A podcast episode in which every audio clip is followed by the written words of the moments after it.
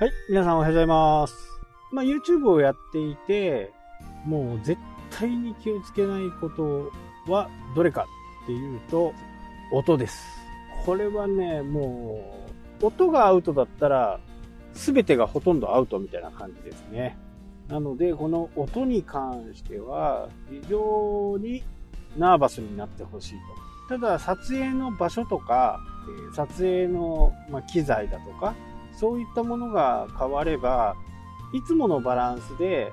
出せない。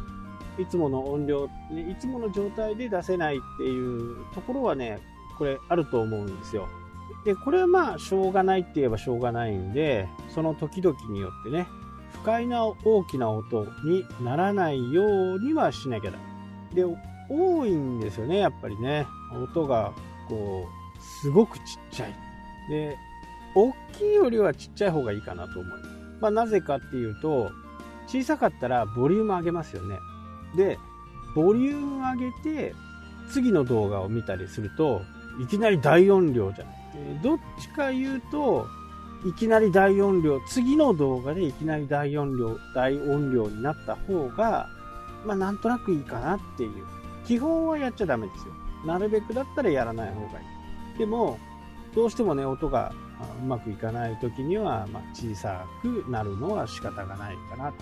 で、大きいのはね、もう動画見た瞬間にガーンとボリューム上がるんで、そうなると見てる人がびっくりしちゃうんでね、すぐに閉じてしまう。こうならないためには、やっぱりなるべく一定を保つっていうのかな。えー、皆さんの動画編集のソフトに必ず音声のね、レベルメーターっていうのがあると思います。そのレベルメーターの赤に絶対触れないようにしたいんですね。赤は音割れのところになるんで、赤に行かない。黄色で止めとく。黄色で止めとくのがもう一番いいかなと。はいえですね、YouTube の場合は、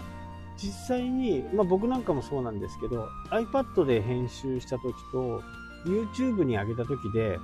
音がね、違うんですよね、音の大きさが。これにはね、正直ちょっと困る。音に関しては僕も本当のね、プロじゃないんで、ただ、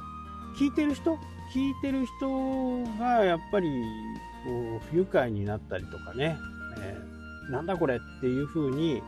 なるのはやっぱり良くないから、ここをどのように調整するかっていうのは本当にこう動画をやってる人のね、えー、使命でもあるしね、最低限そこは守らないといけないかなっていうなるべくだと黄色のラインでずっと、まあ、最大の音がね黄色のところで止まっている状態にした方がいいです。で赤になるような場合はもうテクニックがある人はね動画と映像と音を切り離して音のレベルだけを下げるっていうこともねちょっとテクニックが必要ですけどそういうこともできますしそこの部分だけをき、まあ、カットしてね、カットして、そのカットした分だけのボリュームを下げる。まあ、ただね、えー、このボイスマガジンに関しては、もう、すべてをね、こうプリセットって言って、設定してあるんですよね。なので、パソコンで編集はするんですけど、まあ、編集、音声用の専用のソフトでね、えー、やるんですけど、それの初期設定はね、結構時間がかかりましたけど、それをやると今、音、音声を映して、そのアプリに移して、ソフトに落として、そこで全体を表示させて、そこにノイズを消して、この、多分、聞いてる方はね、カットされてるんでわかんないと思うんですけど、ちょっと間が空いた部分、これ 0. 何秒以上は間が空いたとして認識してカットしてるんですよ。なので、実際の録音してる音音声って多分10分だったら11分まではいかないかな、11分ぐらい。11分ぐらいの録音で10分になるみたいな感じですかね。なので、結構一つ一つの言葉にね、間があるんですけど、それをカットしちゃってるもんだから、あんまりね、間が空いてないような、まあ、時にはね、全くなんかこう、喋れない時もあるんですけど、それは、うまくね、編集ソフトが勝手にやってくれるんですよね。なので、その、空白部分のトリミングのボタンを押して、決定をして、で、ファイルに書き出すみたいなんですね。で、今、iPhone で撮ってて、最近ね、4K で撮るようにしてるんですね。4K で撮る方が、まあ、ライバルも少ないし、4K で撮ってる人がね、ライバルも少ないし、YouTube 側もね、4K と 1080p でちょっと分けてるんですよね。なので 4K で撮ってるんですが、このようにしてやっていくと、また音がね、ちょっと気になりだして、なんとかね、iPhone、iPad で全てを網羅できないかっていうことでね、今いろいろマイクを探して、今まで使ってたマイクをどういうふうに活用できるかなっていうふうに考えている。で、動画を撮るときって、どうしてもね、目線がカメラの方に行かないじゃないですか。で、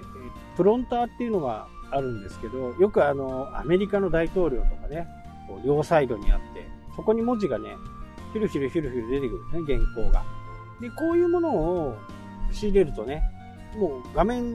その画面が出てくる、文字が出てくる奥にカメラがあるんで、目線を外さないでいいんですね。カンペを見ながら喋れる。で、これ結構ね、自作やってる方もいて、製品買うとね、3万円ぐらいしちゃうんでね、そこはなんとなく、なんとか自作みたいな形でね、できないかなっていうふうなことを今ちょっと考えているのと、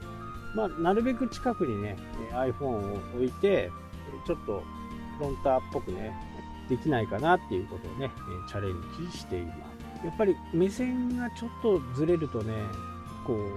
う、なんか、なんか見てる方はね、気になるんですよね。目線がちょいちょいちょいちょいずれると、そっちに引っ張られるんで、遠くで撮ってる場合はわかんないんですよ。カメラが遠くにあって、まあ、テレビとかね、ああいうのはこう、本当にいいカメラで、遠くからバストアップにしてもね、撮れるんで、遠くからバストアップで狙うと、目線がそうちょこちょこ行くのがわからないんですけど、まあ1メーターぐらいのところでね、え撮影していると、やっぱりわかるんですよね。そこをなんかちょっと今改良して、なんかいい方法ないかなっていう。ちょっとヒントはあるんですよ。ヒントはあって、まあそれをね、自作できるかどうか、まあアプリもね、なんか面白そうなのがあったので、それを使ってやってみようかなと思っています。はい、というわけでね、今日はこの辺で終わりたいと思います。それではまた。したっけ？